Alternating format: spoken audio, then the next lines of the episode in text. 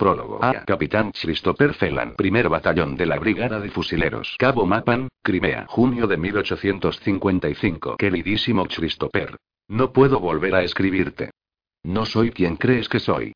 Mi intención no era la de enviarte cartas de amor, pero en eso se han convertido. De camino hacia ti, mis palabras escritas se transforman en los latidos de mi corazón.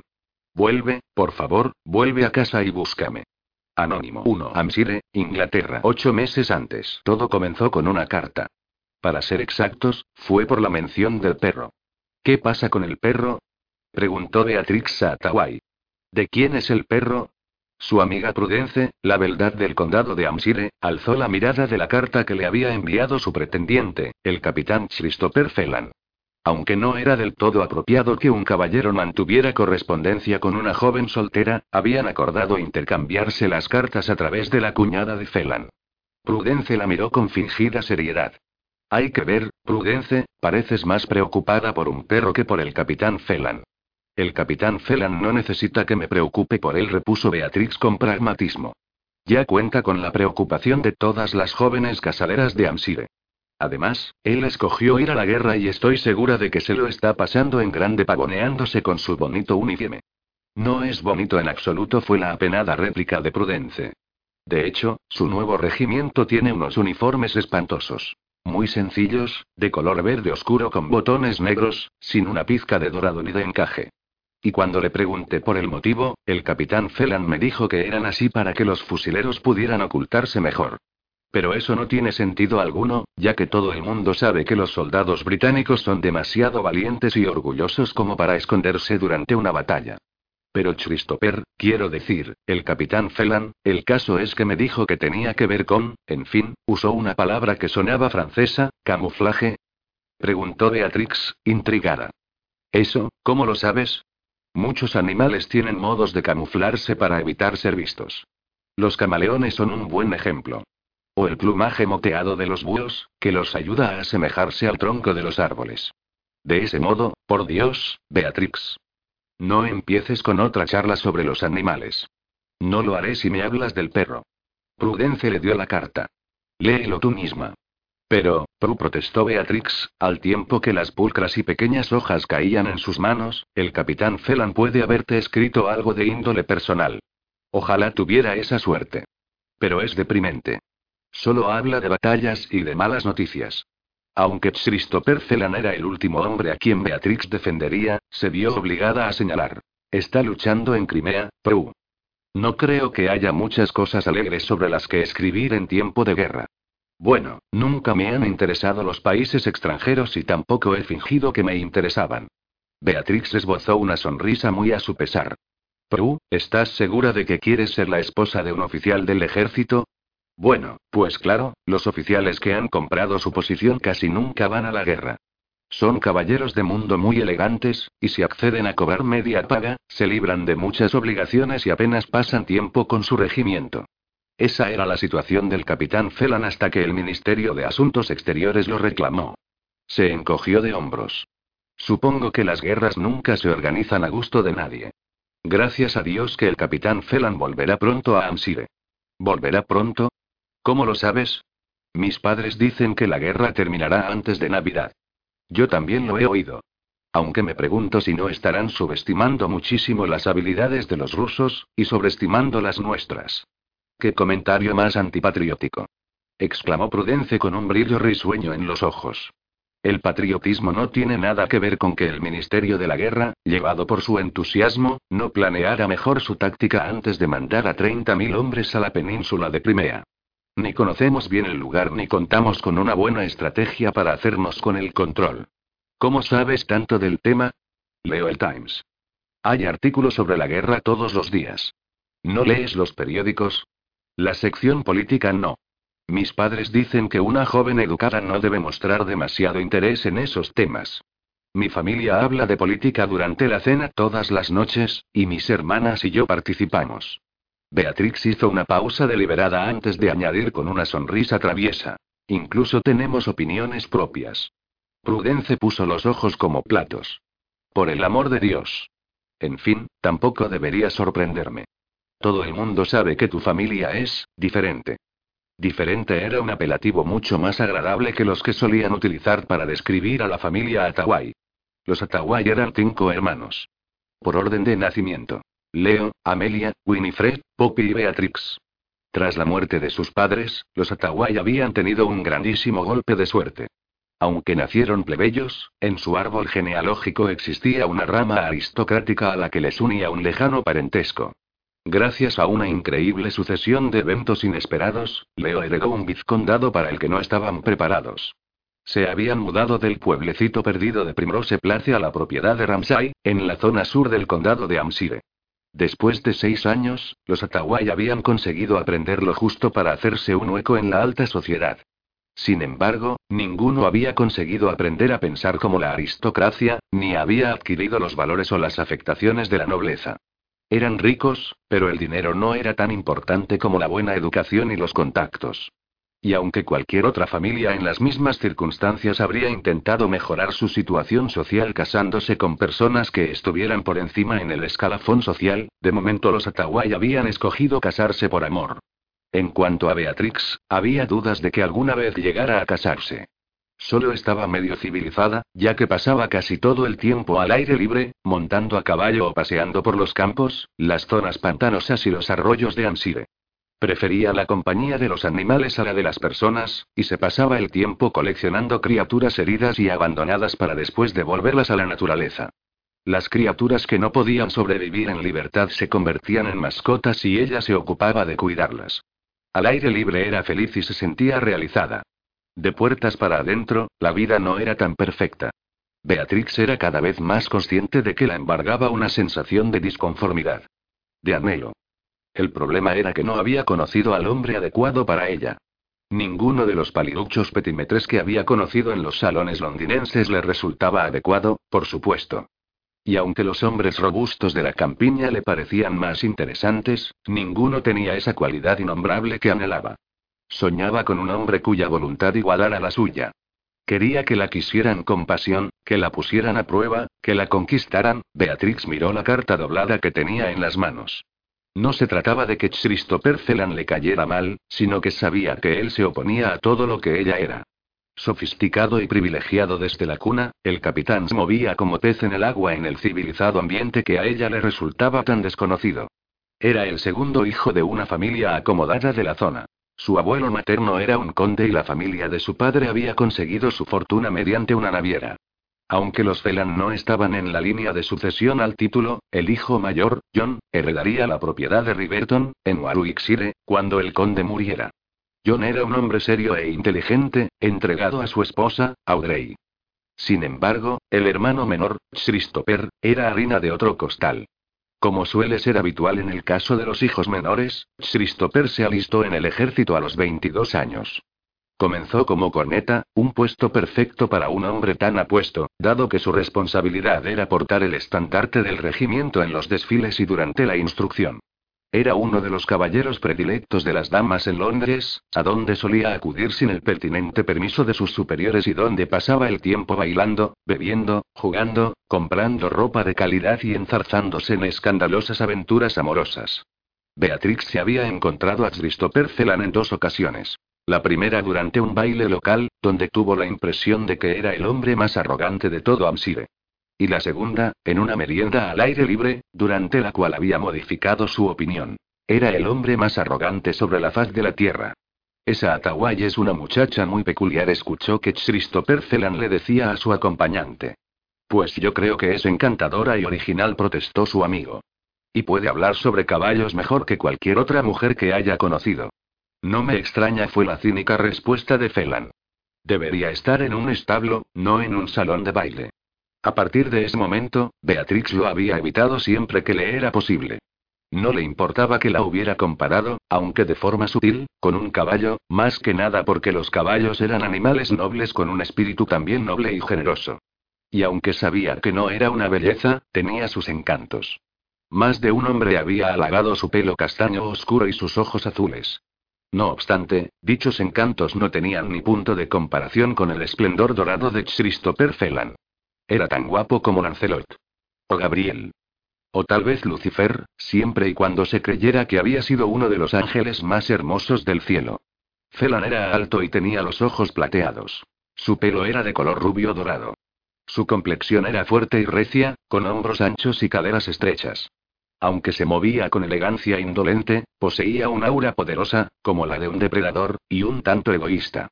Poco tiempo antes, Felan, junto a unos cuantos oficiales más de diversos regimientos, había sido elegido para formar parte de la brigada de fusileros. Los fusileros, como se hacían llamar, eran un cuerpo especial, entrenados para actuar por iniciativa propia. Se les animaba a ponerse a la vanguardia de sus propias líneas y a eliminar a oficiales y caballos que en situaciones normales estarían más allá del alcance de los fusiles. Debido a su gran puntería, Felan había sido ascendido a capitán de brigada. Beatrix pensaba con cierta sorna que a Felan posiblemente no le hubiera hecho gracia alguna el ascenso. Sobre todo porque se había visto obligado a cambiar el bonito uniforme de usar, con el dolmán negro y los alamares dorados, por una chaqueta verde oscura sin adornos. Te doy permiso para que la leas, dijo Prudence mientras se sentaba delante de su tocador. Tengo que retocarme el peinado antes de salir a pasear. Tienes el pelo estupendo, protestó Beatrix, que no vio problema alguno en el elaborado moño de trencitas rubias. Y solo vamos a dar un paseo por el pueblo. Ninguno de los lugareños se fijará en tu peinado para ver si está o no perfecto. No les importará en lo más mínimo. A mí sí me importa. Además, nunca se sabe con quién nos podemos encontrar. Acostumbrada como estaba al acicalamiento constante de su amiga, Beatrix meneó la cabeza con una sonrisa en los labios. Muy bien. Si estás segura de que no te importa que lea la carta del capitán Felan, leeré la parte del perro. Te quedarás dormida mucho antes de llegar a esa parte, la avisó Prudence, que se colocó una horquilla con mucha pericia para sujetar una trenza. Beatrix examinó las líneas que componían la carta. Las palabras estaban muy apretujadas, como muelles comprimidos preparados para saltar de la página. Querida Prudence. Estoy sentado en una polvoriente tienda, intentando encontrar algo elocuente que escribir. No tengo ni idea. Debería escribir palabras bonitas, pero solo se me ocurre esto. La llevo todo el día en mi pensamiento. Pienso en esta carta entre sus manos y en el perfume de su muñeca. Anhelo el silencio y poder respirar aire puro, y una cama con una almohada blanca de plumas. Beatrix enarcó las cejas y sintió una oleada de calor bajo el escote alto de su vestido. Dejó de leer para mirar a Prudence. ¿Esto te parece aburrido? Le preguntó con voz serena, aunque el rubor se extendía por su piel como el vino tinto sobre un mantel. El principio es la única parte buena, contestó Prudence. Sigue. Hace dos días, mientras nos dirigíamos a Sebastopol, nos enfrentamos a los rusos en el río Alma. Me han dicho que salimos vencedores. Pero a mí no me lo parece. Hemos perdido al menos dos tercios de los oficiales de nuestro regimiento y un cuarto de la tropa. Ayer cavamos las tumbas. Al recuento final de muertos y heridos lo llaman la factura del carnicero. De momento hay 360 británicos muertos, pero morirán más a causa de sus heridas. Uno de los caídos, el capitán Britton, llevaba consigo un terrier muy terco llamado Albert, que tiene que ser el perro peor educado de toda la historia. Después de que enterráramos a Britton, el perro se sentó junto a su tumba y estuvo gimiendo durante horas, y también intentó morder a todo aquel que se le acercaba. Cometí el error de ofrecerle un trocito de galleta y ahora esa maldita criatura me sigue a todas partes. Ahora mismo está sentado en mi tienda, mirándome con ojos de desquiciado. Casi nunca deja de gemir. Cada vez que me acerco, intenta morderme el brazo. Quiero pegarle un tiro, pero estoy cansado de matar. Hay familias llorando por las vidas que he quitado. Hijos, hermanos, padres, me he ganado un lugar en el infierno por todo lo que he hecho, y eso que la guerra acaba de empezar. Estoy cambiando, y no para mejor. El hombre a quien conocía ha desaparecido, y me temo que no le guste tanto el que ha ocupado su lugar. El olor de la muerte, Prudence, está por todas partes. El campo de batalla está sembrado de cuerpos desmembrados, de ropa, de suelas de botas, imagínese la clase de explosión necesaria para arrancarle la suela de los zapatos. Dicen que después de una batalla, las flores silvestres crecen como nunca, la tierra está tan abierta y removida que permite que las nuevas semillas germinen mejor. Quiero llorar, pero no hay lugar para el llanto. Ni tiempo. Tengo que encerrar los sentimientos en alguna parte. ¿Sigue habiendo un lugar pacífico en el mundo? Por favor, escríbame. Cuénteme lo que está guardando o cuál es su canción preferida. ¿Está lloviendo en Stone Cross? ¿Han comenzado a cambiar las hojas de color? Atentamente, Christopher Phelan. Cuando Beatrix terminó de leer la carta, se percató de que la abrumaba una sensación muy peculiar, una especie de compasión desconcertada que le oprimía el corazón. No le parecía posible que semejante carta estuviera escrita por el arrogante Christopher Phelan. No era lo que había esperado. Destilaba una vulnerabilidad y un anhelo que le habían llegado al alma. Tienes que responderle, Prud dijo al tiempo que doblaba la carta con muchísimo más cuidado del que había demostrado antes. No pienso hacerlo. Solo serviría para alentarlo a seguir quejándose. Guardaré silencio y tal vez eso lo lleve a escribir sobre algo más alegre la próxima vez. Beatrix frunció el ceño. Sabes perfectamente que el capitán Phelan no me cae demasiado bien, pero esta carta, se merece tu compasión, Prue. Escríbele unas cuantas líneas. Unas cuantas palabras de consuelo. No tardarás nada. Y en cuanto al perro, puedo darle unos consejos, no pienso escribir nada sobre ese dichoso perro. Prudence suspiró con impaciencia. Escríbele tú. Yo. No quiere saber de mí. Cree que soy peculiar, pues no sé por qué. Solo porque llevaste a Medusa a la merienda al aire libre, está muy bien educada, se defendió Beatrix. El caballero cuya mano quedó como un alfiletero no era de la misma opinión. Eso fue porque intentó cogerla de forma incorrecta. Cuando se coge un erizo, no, no te esfuerces en explicármelo porque no pienso coger uno. En cuanto al capitán Phelan, si tanto te ha emocionado, escribe tú la respuesta y firma con mi nombre. ¿No se dará cuenta de que la letra es distinta? No, porque todavía no le he escrito. Pero no es mi pretendiente, protestó Beatrix. No sé nada de él. En realidad, sabes tanto como yo. Conoces a su familia y eres amiga íntima de su cuñada. Además, tampoco diría que el capitán Phelan es mi pretendiente. Al menos, no el único. No pienso prometerle que voy a casarme con él hasta que regrese de la guerra con todas sus extremidades intactas. Me niego a tener un marido al que haya que llevar en silla de ruedas toda la vida. Prue, tienes la sensibilidad de una piedra. La aludida sonrió. Al menos soy sincera. Beatrix la miró con expresión indecisa. ¿De verdad estás dejando en manos de una amiga la composición de una carta de amor? Prudence descartó sus palabras con un gesto de la mano. Una carta de amor no. No había ni rastro de amor en la carta que él me ha enviado. Tú escríbele algo alegre, algo que lo anime. Beatrix buscó a tientas el bolsillo de su vestido de paseo y se guardó la carta. En su cabeza discutía los pros y los contras, diciéndose que, cuando se hacía algo moralmente cuestionable por un buen motivo, nunca acababa bien. Claro que, era incapaz de librarse de la imagen que se había formado en su cabeza, la de un soldado exhausto escribiendo una carta a toda prisa en la intimidad de su tienda, con ampollas en las manos tras haber cavado las tumbas de sus compañeros. Y la de un perro sucio y desaliñado gimiendo en un rincón. Se sentía muy inadecuada para encargarse de la tarea de escribirle. Y sospechaba que a Prudence le sucedía lo mismo.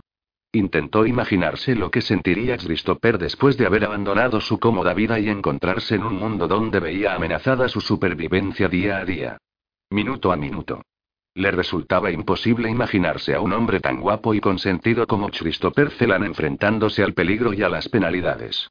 Al hambre. A la soledad. Beatrix miró a su amiga con expresión pensativa mientras sus miradas se encontraban en el espejo.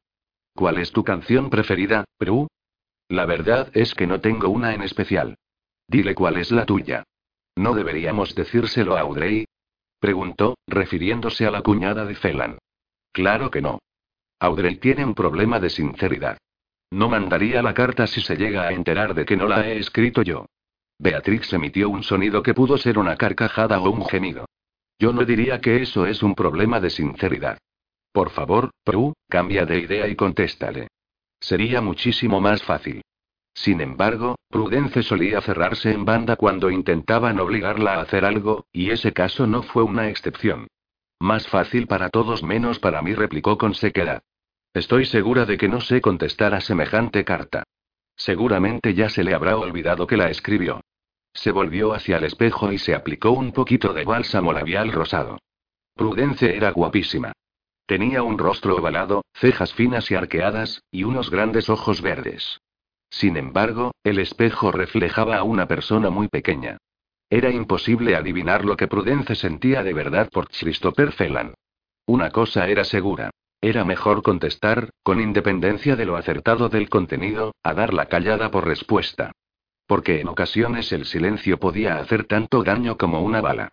En la intimidad de su dormitorio de Ramsay House, Beatrix se sentó a su escritorio y mojó la pluma en la tinta azul marino. Una gata gris de tres patas llamada Suerte estaba tumbada en una esquina del escritorio, mirándola con expresión atenta. El erizo que mantenía como mascota, Medusa, ocupaba la otra esquina. Suerte, como criatura sensible que era, nunca molestaba al diminuto erizo. Después de consultar la carta de Felan, Beatrix escribió. A. Capitán Christopher Felan, primer batallón de la Brigada de Fusileros, campamento de la 2 División, Crimea, 17 de octubre de 1854. Se detuvo para acariciar la pata delantera que le quedaba a suerte con un dedo. ¿Cómo empezaría Prue una carta? Se preguntó en voz alta. ¿Pondría estimado? Querido. Frunció la nariz al pensarlo. No se le daba bien escribir cartas. Aunque procedía de una familia muy elocuente, siempre había preferido el instinto y la acción por encima de las palabras. De hecho, era capaz de averiguar más cosas sobre una persona durante un breve paseo al aire libre que durante una larguísima conversación en cualquier salón. Después de considerar varias formas de escribirle a un desconocido mientras se hacía pasar por otra persona, se dio por vencida. A la porra. Escribiré como me dé la gana. Seguramente esté demasiado cansado después de la batalla como para darse cuenta de que la carta no se parece en nada a Prue. Suerte apoyó la cabeza en el escritorio junto a la pata, entornó los párpados y comenzó a ronronear. Mientras, Beatrix empezó a escribir. Querido Christopher, he leído los informes acerca de la batalla del río Alma. Según la crónica del señor Russell, corresponsal del Times, otros dos soldados de la brigada de fusileros y usted se adelantaron al regimiento de la guardia de Coldstream y dispararon a varios oficiales enemigos, consiguiendo así provocar el caos entre sus filas. El señor Russelli también ha contado con admiración que los fusileros no retrocedieron ni agacharon la cabeza cuando las balas comenzaron a silbar. Si bien comparto la admiración que destilaba el artículo, estimado señor, me gustaría decirle que, en mi opinión, si agacha la cabeza cuando le disparan, no estará poniendo en peligro su valor. Agáchese, esquive, pegue un brinco, a ser posible, escóndase detrás de una piedra. Le prometo que no pensaré mal de usted. ¿Sigue Albert con usted? ¿Sigue mordiéndole? Según mi amiga Beatrix, la que se lleva erizos a las meriendas al aire libre, el perro está recibiendo demasiados estímulos y tiene miedo. Como los perros son lobos en el fondo y necesitan un líder en la manada, usted debe establecer su dominancia. Cada vez que intente morderle, cójalo del hocico, apriete un poco y dígale no con voz firme. Mi canción preferida es Más allá de las colinas, en tierras lejanas. Ayer llovió en Amsire, una suave tormenta de otoño que apenas arrancó las hojas de los árboles. Las dalías ya se han marchitado y las heladas han acabado con los crisantemos, pero el aire huele maravillosamente bien, a hojas secas, madera húmeda y manzanas maduras. ¿Se ha dado cuenta de que cada mes tiene un olor característico?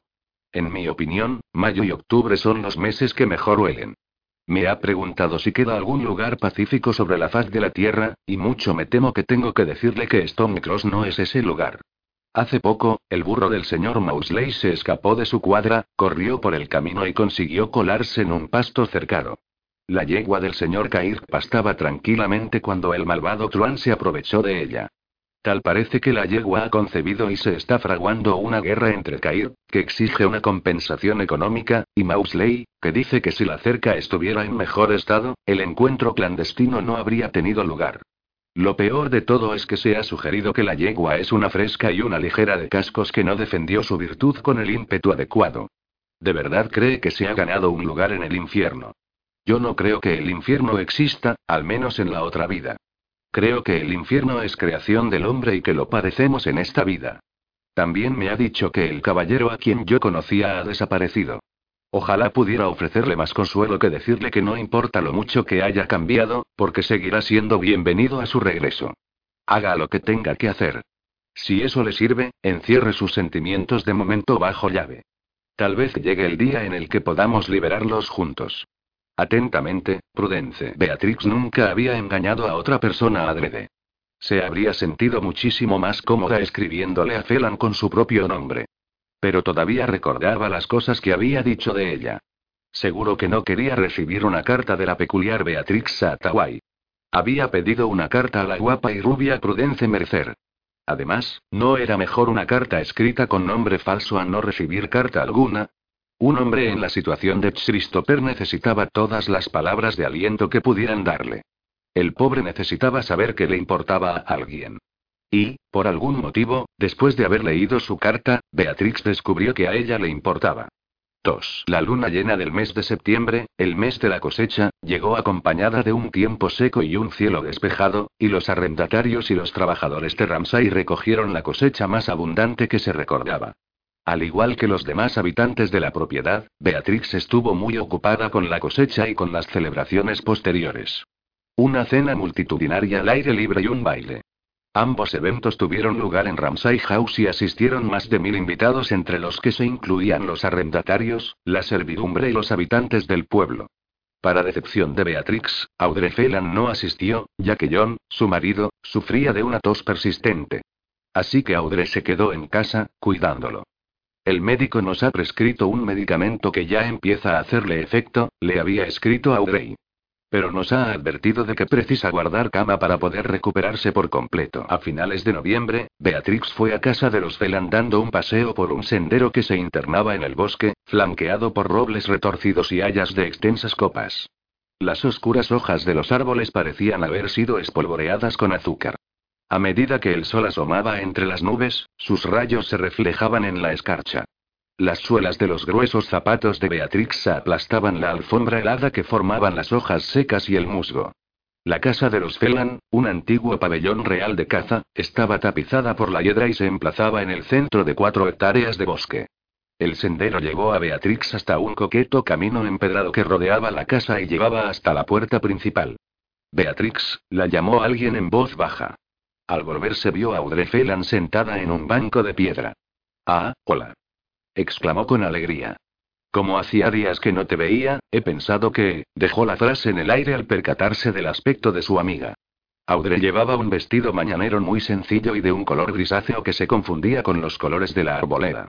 Estaba tan quieta y tan callada que Beatrix no había reparado en ella hasta que la llamó. Eran amigas desde hacía tres años, cuando Audrey se casó con John y se mudó a Stone Cross. Había cierto tipo de amiga a quien se visitaba cuando no existían problemas. Prudence, en su caso. Sin embargo, también había otro tipo de amiga a quien se visitaba en las épocas difíciles. Esa era Audrey. Beatrix frunció el ceño al ver la palidez de su amiga, en vez de su saludable color de cara, y en ese momento reparó en que tenía los ojos y la nariz enrojecidos e hinchados. Preocupada, señaló. No llevas capa ni chal. Estoy bien, murmuró Audrey, si bien le temblaban los hombros. Meneó la cabeza e hizo un gesto con la mano al ver que Beatrix se quitaba la capa y se la echaba por los hombros para cubrir su delgada figura. No, vea, no, la caminata me ha dejado acalorada, le aseguró mientras se sentaba a su lado en el helado banco de piedra. Se produjo un momentáneo silencio, durante el cual vio que su amiga tragaba saliva. Algo terrible había sucedido. Esperó con el corazón en un puño, obligándose a tener paciencia. Audrey dijo a la postre, ¿le ha pasado algo al capitán Phelan?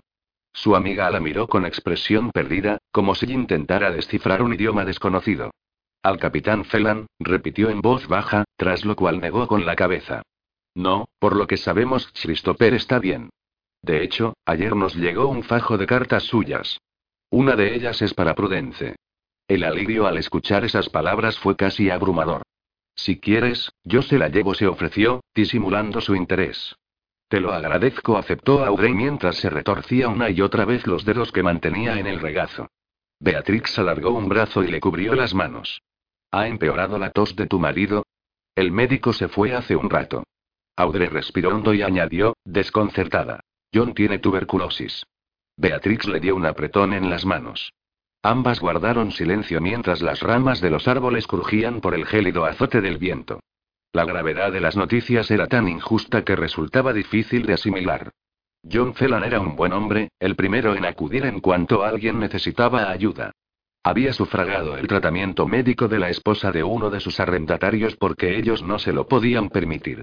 Había puesto su piano a disposición de los niños del vecindario para que recibieran clases. Y había colaborado en la reconstrucción del obrador de Stone Cross que había ardido hasta los cimientos. En todas esas ocasiones se había mostrado discreto y un tanto avergonzado, como si temiera que lo pescaran haciendo una buena obra. ¿Por qué tenía que sufrir de esa forma un hombre como John? No es una sentencia de muerte, le recordó Beatrix a su amiga al cabo de un rato. Algunos sobreviven a la enfermedad. Uno de cada cinco precisó Audrey, arrastrando las palabras. Tu marido es joven y fuerte. Y alguien tendrá que ser ese uno de cada cinco. Ya verás cómo es John. Audrey logró asentir con la cabeza, pero no replicó. Ambas sabían que la tuberculosis era una enfermedad particularmente virulenta que destrozaba los pulmones y ocasionaba terribles pérdidas de peso, además de una fatiga constante.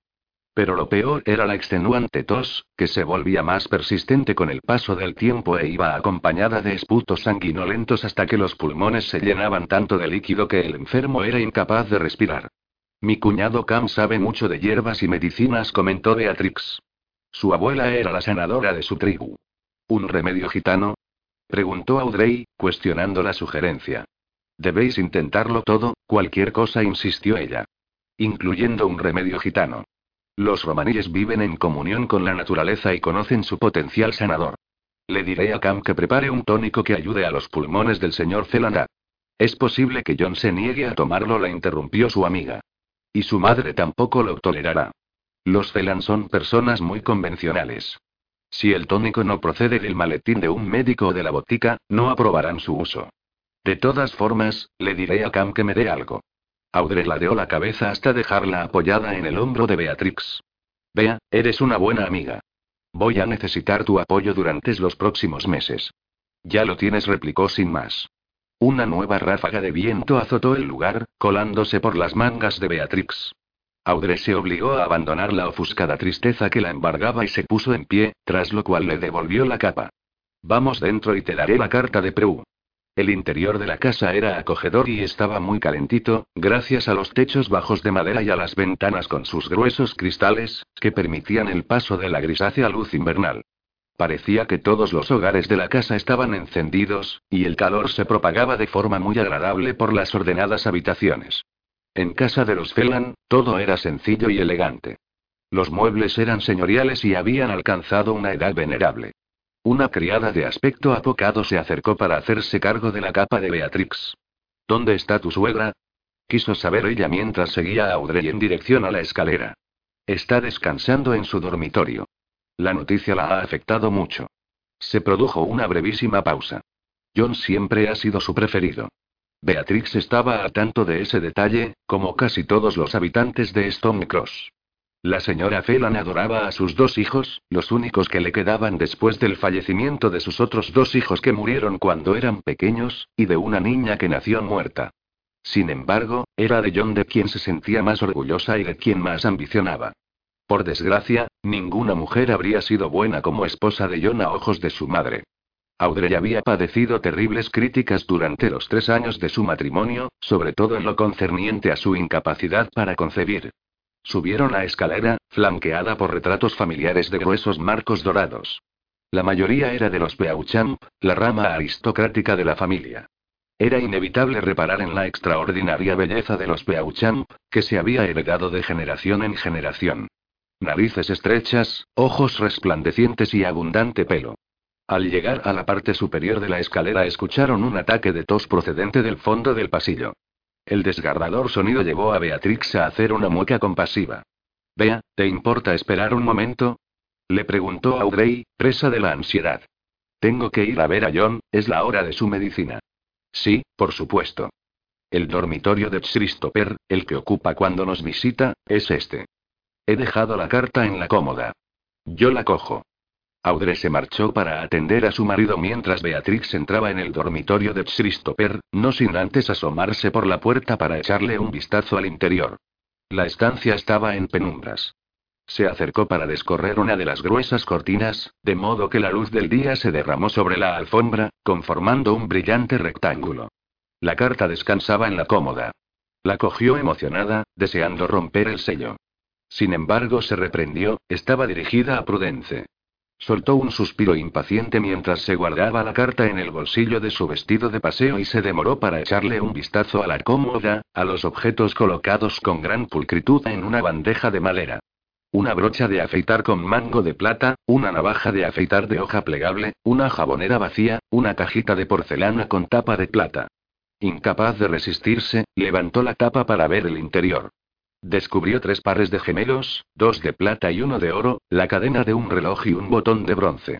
Después de cerrar la cajita, cogió la brocha de afeitar y se la llevó con curiosidad a la mejilla. Las cerdas eran suaves, sedosas. El ligero movimiento de la brocha liberó un agradable olor. A jabón de afeitar con una nota amaderada. Se acercó la brocha a la nariz y aspiró el olor, una fragancia intensamente masculina. A cedro, lavanda y laurel. Se imaginó a Christopher extendiéndose el jabón por la cara, torciendo la boca hacia un lado y realizando todo el ritual de muecas que tantas veces había visto hacer a su padre y a su hermano mientras se afeitaban. Beatrix. Soltó la brocha sintiéndose culpable y salió al pasillo. He encontrado la carta, dijo. He descorrido las cortinas, volveré a correrlas y griega. Ah, no te preocupes. Deja que entre la luz. Odio las habitaciones oscuras. Esbozó una tensa sonrisa. John se ha tomado la medicina, añadió. Lo adormila. Así que mientras descansa, bajaré a hablar con la cocinera. A John le apetecen natillas. Bajaron juntas la escalera. Gracias por llevarle la carta a Prudence, dijo Audrey. Es muy amable por tu parte ofrecerte para que puedan mantener correspondencia. No es nada. Accedí a hacerlo por Christopher. La verdad es que me sorprende que Prudence se moleste siquiera en contestarle. ¿Por qué lo dices? Porque creo que le importa un comino. Se lo advertí a Christopher antes de que se marchara, pero estaba tan impresionado por su belleza y su alegría que al final se convenció de que entre ellos había algo sincero. Pensaba que Prudence te caía bien. Me cae bien.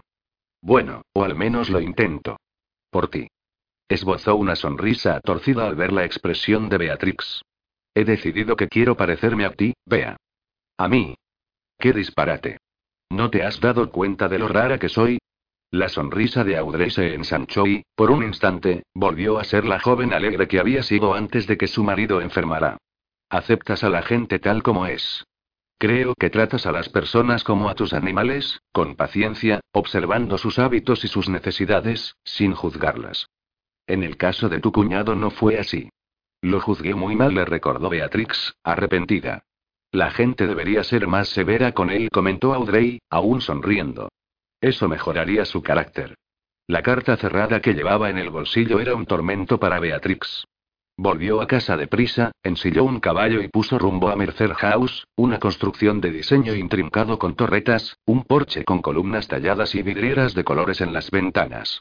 Prudence, que se acababa de levantar, ya que la noche anterior había asistido a un baile y se había acostado a las 3 de la madrugada, la recibió ataviada con una bata de terciopelo adornada con metros y metros de encaje blanco.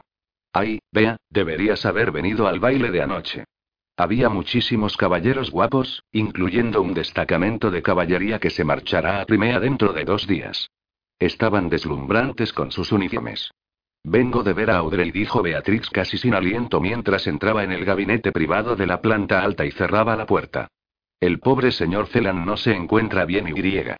En fin, ya te lo contaré luego. Antes, tienes carta del capitán Celan. Prudencia aceptó la carta con una sonrisa. Gracias, Bea. Y siguiendo con lo que te contaba de los oficiales que conocí anoche, un teniente moreno me invitó a bailar y griega. ¿No vas a leerla? La interrumpió ella, abatida al ver que dejaba la carta en una mesita auxiliar. Prudence esbozó una sonrisa misteriosa. Vaya, vaya, te veo un poco impaciente. ¿Quieres que la lea ahora mismo? Sí, contestó al tiempo que se sentaba en una silla tapizada con una tela estampada con flores. Pero antes quiero contarte lo del teniente. Lo del teniente me importa un pimiento, quiero saber qué cuenta el capitán Felan. Prudence río entre dientes. No te había visto tan emocionada desde el año pasado, cuando le robaste a Lord Camden el zorro que importó de Francia. No lo robé, lo rescaté. Mira que importar un zorro para una cacería, no es muy deportivo que digamos. Señaló la carta. Ábrela. Prudence rompió el sello, hojeó la carta y meneó la cabeza, como si no diera crédito. Ahora me escribe de no sé qué mulas. Puso los ojos en blanco y le dio la carta de Beatrix. Ah, señorita Prudence Mercer Stone Cross, Hampshire, Inglaterra, 7 de noviembre de 1854. Querida Prudence. Pese a los artículos que describen a los soldados británicos como hombres impávidos ante el peligro, le aseguro que cuando los fusileros nos encontramos bajo el fuego enemigo, nos agachamos, brincamos y corremos para ponernos a cubierto. Gracias a sus consejos, ahora también esquivo las balas y les hago el quite con gran éxito. En mi opinión, la antigua fábula ha resultado incierta. En ocasiones es preferible ser la liebre en vez de la tortuga. El 24 de octubre libramos una batalla en el puerto sureño de Balaclava. La brigada ligera recibió órdenes de cargar directamente sobre una batería de cañones rusos por motivos que se nos escapaban a todos. Cinco regimientos de caballería acabaron destrozados, ya que no contaron con refuerzo alguno. Perdimos a 200 hombres y casi 400 caballos en 20 minutos. El 5 de noviembre se produjo otra batalla en Inkerman. Fuimos a rescatar a los soldados que quedaron atrapados en el campo de batalla antes de que los rusos llegaran hasta ellos. Albert me acompañó bajo una lluvia de balas y cañonazos, y me ayudó a localizar a los heridos para poder ponerlos a salvo. Mi mejor amigo del regimiento murió. Por favor, Prue, dale las gracias a tu amiga Beatrix por sus consejos sobre Albert. Ya no muerde tanto, a mí casi nunca, aunque les ha dado algún que otro mordisco a los que entran en la tienda. Mayo y octubre son los meses que mejor huelen. Yo voto por diciembre. Pino, nieve, el humo de la chimenea y canela. En cuanto a tu canción favorita, ¿sabes que más allá de las colinas es el himno oficial de la Brigada de Fusileros? Parece que casi todo el mundo ha caído víctima de alguna enfermedad menos yo. No tengo síntomas de cólera ni del resto de enfermedades que han azotado a las dos divisiones. Tengo la impresión de que debería fingir algún tipo de problema digestivo en aras de la decencia. En cuanto a la disputa del burro, aunque me solidarizo con Kair y su yegua de moral distraída, me siento obligado a señalar que el nacimiento de una mula no es un mal resultado. Las mulas son más dóciles que los caballos, por regla general padecen menos enfermedades y, lo mejor de todo, sus orejas son muy expresivas. No son tan cabezotas como los burros, siempre y cuando se las sepan manejar. Si mi aparente cariño por estos animales te resulta sorprendente, lo entenderás cuando te cuente que de pequeño tuve una llamada Héctor, en honor al personaje de la Ilíada. Jamás te impondría la obligación de pedirte que me esperes, Prue, pero sí te pido que vuelvas a escribirme. He leído tu última carta tantas veces que he perdido la cuenta. No sé por qué, pero ahora me resultas más real que nunca, pese a los 3.000 kilómetros que nos separan. Tu siempre fiel, Christopher P.D. Te envío un esbozo de Albert. A medida que leía, Beatrix se sintió preocupada, conmovida y tan emocionada que se le cayeron las medias. Déjame contestarle y firmar con tu nombre, le suplicó. Una carta más.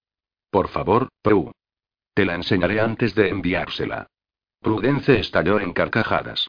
La verdad, esto es lo más tonto que, en fin. Si te hace ilusión, escríbele otra carta más. Durante la siguiente media hora, Beatrix participó en una irrelevante conversación sobre el baile, los invitados que habían asistido y los últimos cotilleos procedentes de Londres. Se guardó la carta de Christopher Celan en el bolsillo y se quedó de piedra al tocar un objeto extraño. Un mango metálico, y el suave roce de las cerdas de una brocha de afeitar. Se quedó blanca al comprender que se había metido sin querer en el bolsillo la brocha de afeitar que debería haber dejado en la cómoda. Su problema había regresado. Sin saber muy bien cómo, se las arregló para seguir sonriendo y charlando tranquilamente con Prudence, disimulando el torbellino que se agitaba en su interior. Siempre que algo la ponía nerviosa y la preocupaba, se guardaba en el bolsillo algún objeto pequeño mientras estaba en alguna tienda o de visita en casa de algún conocido. Le sucedía desde que sus padres murieron. A veces, no era consciente de que había cogido algo, pero en otras ocasiones la compulsión era tan fuerte que empezaba a sudar y a temblar hasta que acababa claudicando. El problema nunca había sido el robo de los objetos en sí. Las dificultades se presentaban a la hora de devolverlos. Beatrix y su familia siempre se las habían arreglado para dejarlos en sus lugares correspondientes. Aunque, en algún que otro caso, habían requerido de medidas extremas para conseguirlo. Visitas a horas intempestivas, excusas ridículas para registrar la casa en cuestión, circunstancias que habían aumentado la fama de excéntrica de la familia Atawai. Menos mal que devolver la brocha no le supondría muchos problemas. Podría hacerlo durante su próxima visita a Audrey. Supongo que debería arreglarme, dijo Prudence. Beatrix captó la indirecta al punto. Desde luego. Es hora de que vuelva a casa. Tengo pendientes varias tareas. Sonrió y añadió a la ligera. Incluida la de escribir otra carta. No pongas nada raro, dijo Prudence. Sabes que tengo una reputación que mantener. 3. A. Capitán Christopher Phelan, primer batallón de la Brigada de Fusileros. Campamento John Ridge, Inkerman, Crimea. 3 de diciembre de 1854. Querido Christopher. Esta mañana he leído que más de 2.000 soldados británicos murieron en una reciente batalla. Se rumorea que un oficial de los fusileros ha sufrido una herida de bayoneta. No has sido tú, ¿verdad? ¿Estás herido? Temo muchísimo por ti. Y siento muchísimo que mataran a tu amigo. Estamos decorando la casa para las fiestas, colgando acebo y muérdago. Te envío una tarjeta de Navidad hecha por un artista local. Fíjate en la borla que pende de un cordoncito al final. Cuando tiras de ella, los hombrecillos que festejan a la izquierda engullen sus copas de vino. Engullir es una palabra extraña, ¿no te parece? Pero es una de mis preferidas. Me encantan los villancicos tradicionales. Me encanta la uniformidad de todas las navidades. Me encanta comer pudín de ciruela aunque no me guste el pudín de ciruela. Hay cierto consuelo en los rituales, ¿no crees? Albert parece un perro encantador, tal vez no tenga la planta de un caballero, pero por dentro es un compañero leal y sincero. Me preocupa que te haya pasado algo. Espero que estés a salvo. Enciendo todas las noches una vela en el árbol por ti. Contéstame en cuanto puedas. Atentamente, Prudence. P.D. Comparto tu predilección por las mulas. Son criaturas muy sencillas que nunca se vanaglorian de sus antepasados. Ojalá algunas personas fueran un poco más comedidas a ese respecto. Ah, señorita Prudence Mercer Stone Cross, Amsire, 1 de febrero de 1854. Querida Pru. Mucho me temo que fui yo quien recibió la herida de bayoneta. ¿Cómo lo has sabido? Sucedió mientras subíamos una colina para tomar una batería de cañones rusa. Fue una herida superficial en el hombro, nada que mereciera la pena contar al público. Padecimos una tormenta el 14 de noviembre que destrozó los campamentos y hundió los barcos británicos y franceses amarrados a puerto. Se perdieron más vidas y, por desgracia, también se perdió la mayoría de las provisiones y de los habituallamientos para pasar el invierno. Creo que esto es lo que se conoce como campaña dura. Tengo hambre. Anoche soñé con comida. Normalmente sueño contigo, pero siento mucho reconocer que anoche fuiste eclipsada por un plato de cordero con salsa de menta. Hace muchísimo frío. Ahora duermo con Albert. Somos compañeros de cama a regañadientes, pero ambos estamos dispuestos a soportarlo para evitar morir congelados. Albert se ha convertido en un elemento indispensable de la compañía. Consigue llevar mensajes bajo el fuego enemigo y corre mucho más rápido que cualquier hombre. También es un centinela magnífico y un gran explorador. Te pongo una lista con algunas de las cosas que he aprendido de Albert. 1. Cualquier comida es buena hasta que se la come otra persona. 2. Duerme cuando puedas. 3. No ladres a menos que sea importante.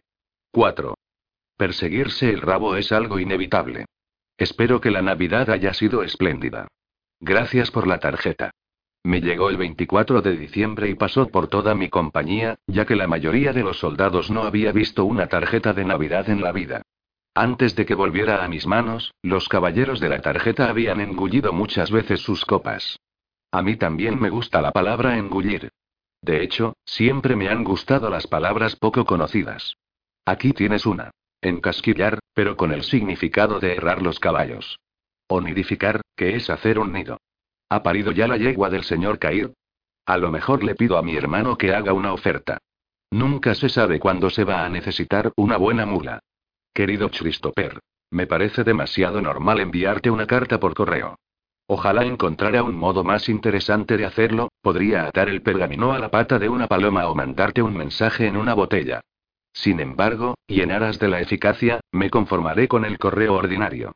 Acabo de leer en el Times que has protagonizado más actos heroicos. ¿Por qué te arriesgas tanto? El deber ordinario de un soldado ya es bastante peligroso de por sí. Ten cuidado, Christopher, y si no lo tienes por tu propio bien, que sea por el mío. Mi petición es absolutamente egoísta, porque no soportaría dejar de recibir tus cartas. Estoy lejísimos, Prue. Es como si viera mi vida desde fuera.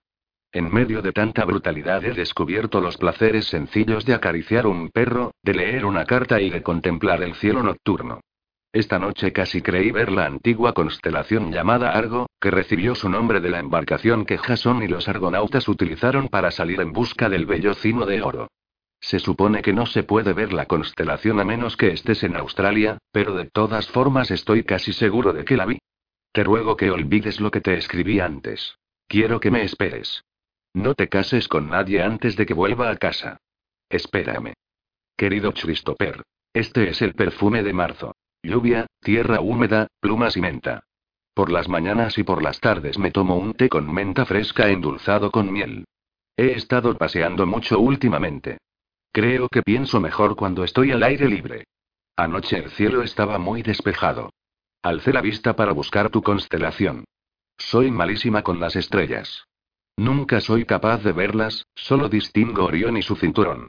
Pero cuanto más tiempo miraba, más se me antojaba que el cielo era un océano y que estaba surcado por una flota de estrellas. Una flotilla estaba anclada junto a la luna, mientras que el resto de embarcaciones se alejaba de ella. Me imaginé que estábamos los dos a bordo de uno de esos barcos, surcando la luz de la luna. La verdad es que el mar me pone nerviosa. Lo veo demasiado grande. Prefiero los bosques que rodean Stone Cross.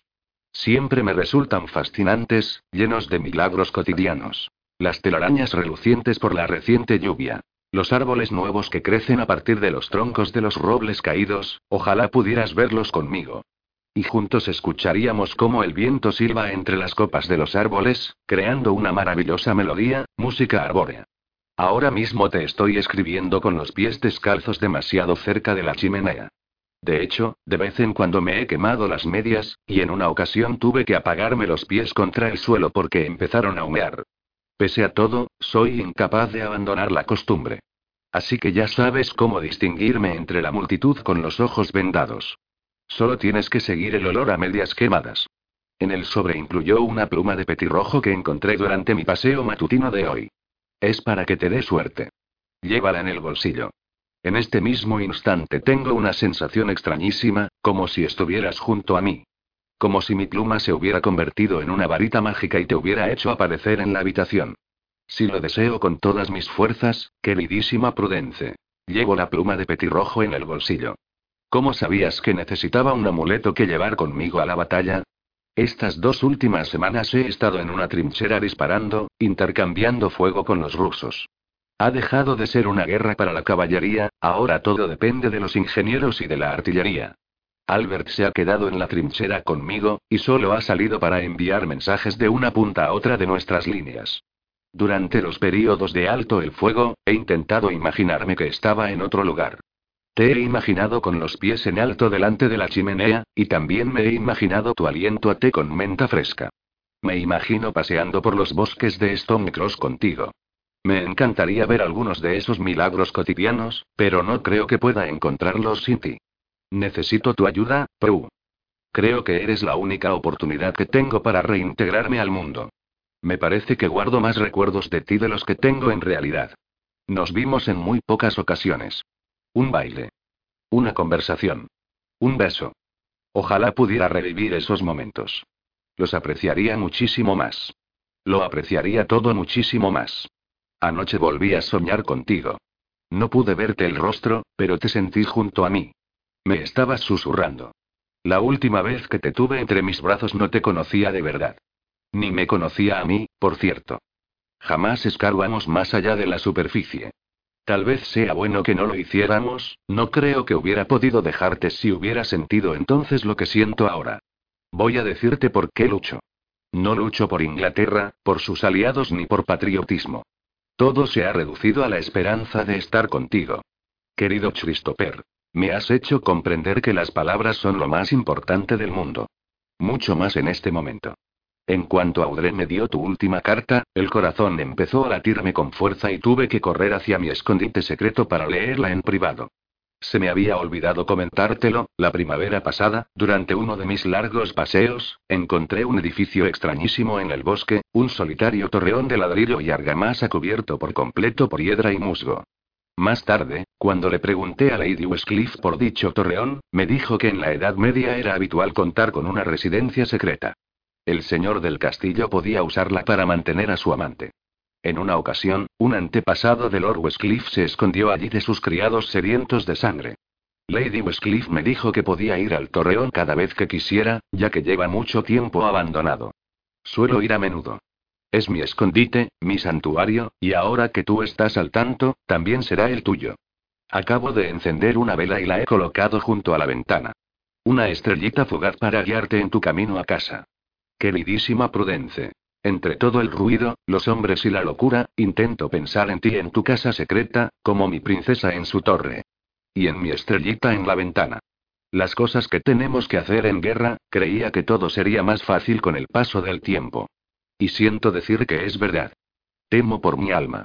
Las cosas que he hecho, Prue, las cosas que aún me quedan por hacer, si no espero que Dios me perdone, ¿cómo pedirte que lo hagas tú? Querido Christopher. El amor lo perdona todo. No tienes ni que pedirlo. Desde que me hablaste de la constelación Argo, he estado leyendo sobre las estrellas. Tenemos un montón de libros acerca de ellas, ya que el tema era uno de los intereses de mi padre. Aristóteles afirmaba que las estrellas están hechas de una materia distinta a los cuatro elementos terrestres, de algo llamado la quinta esencia, y da la casualidad de que esa también es la materia de la psique humana.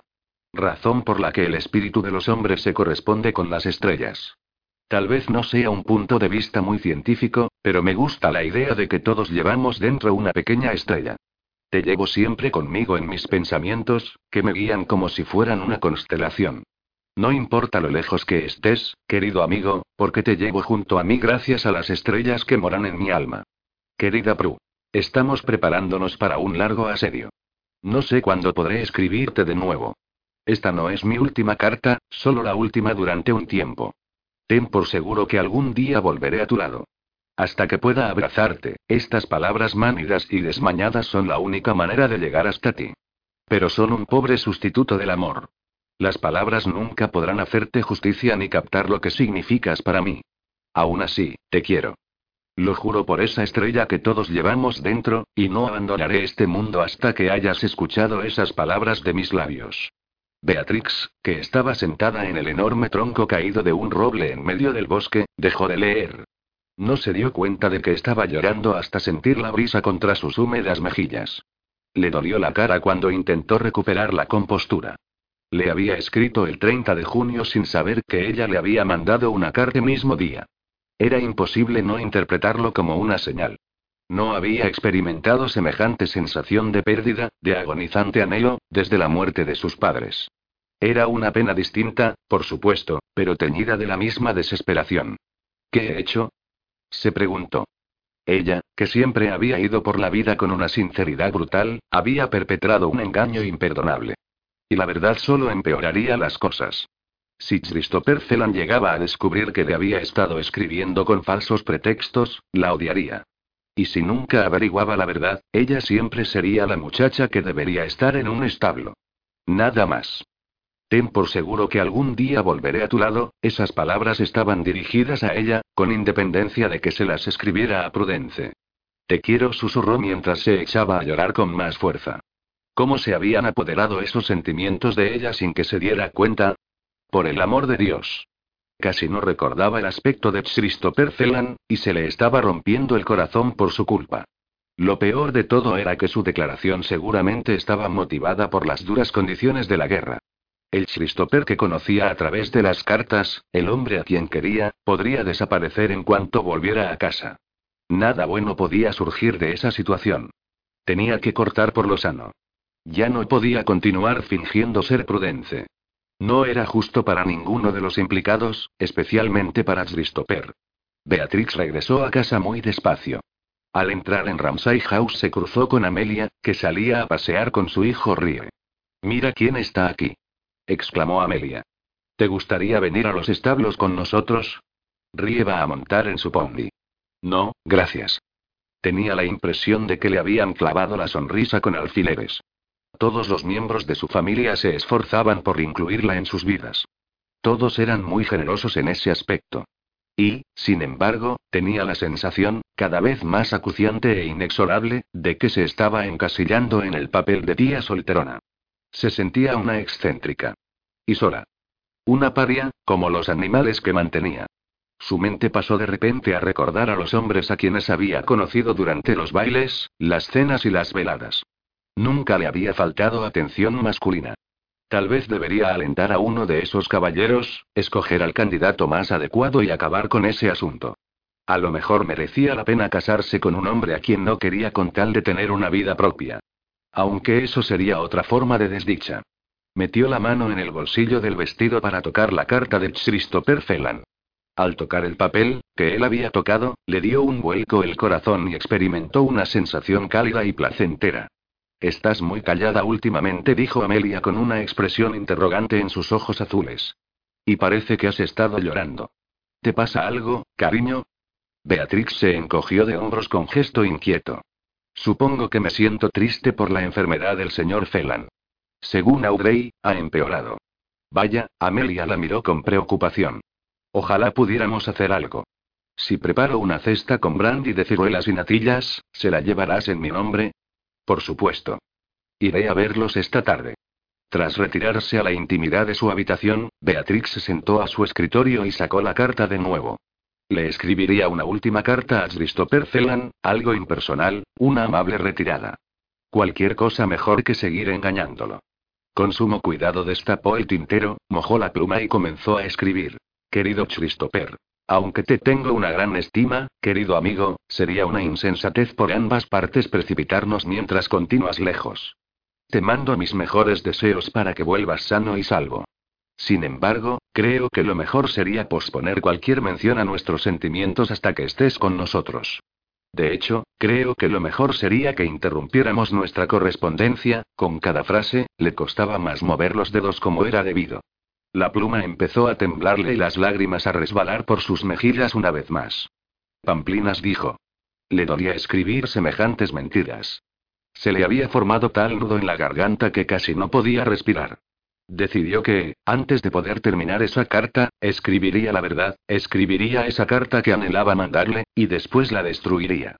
Sollozando, cogió otra hoja de papel y escribió unas cuantas líneas a toda prisa, líneas que solo ella leería, con la esperanza de mitigar el intenso dolor que le atenazaba el corazón. Queridísimo Christopher. No puedo volver a escribirte. No soy quien crees que soy. Mi intención no era la de enviarte cartas de amor, pero en eso se han convertido. De camino hacia ti, mis palabras escritas se transforman en los latidos de mi corazón. Vuelve, por favor, vuelve a casa y búscame. Se le llenaron los ojos de lágrimas. Dejó la carta a un lado, retomó la primera versión y la terminó, asegurándole que rezaba para que volviera sano y salvo. En cuanto a la carta de amor, arrugó el papel y lo metió en un cajón. Después la quemaría en una ceremonia privada y vería cómo esas palabras tan sentidas se convertían en cenizas.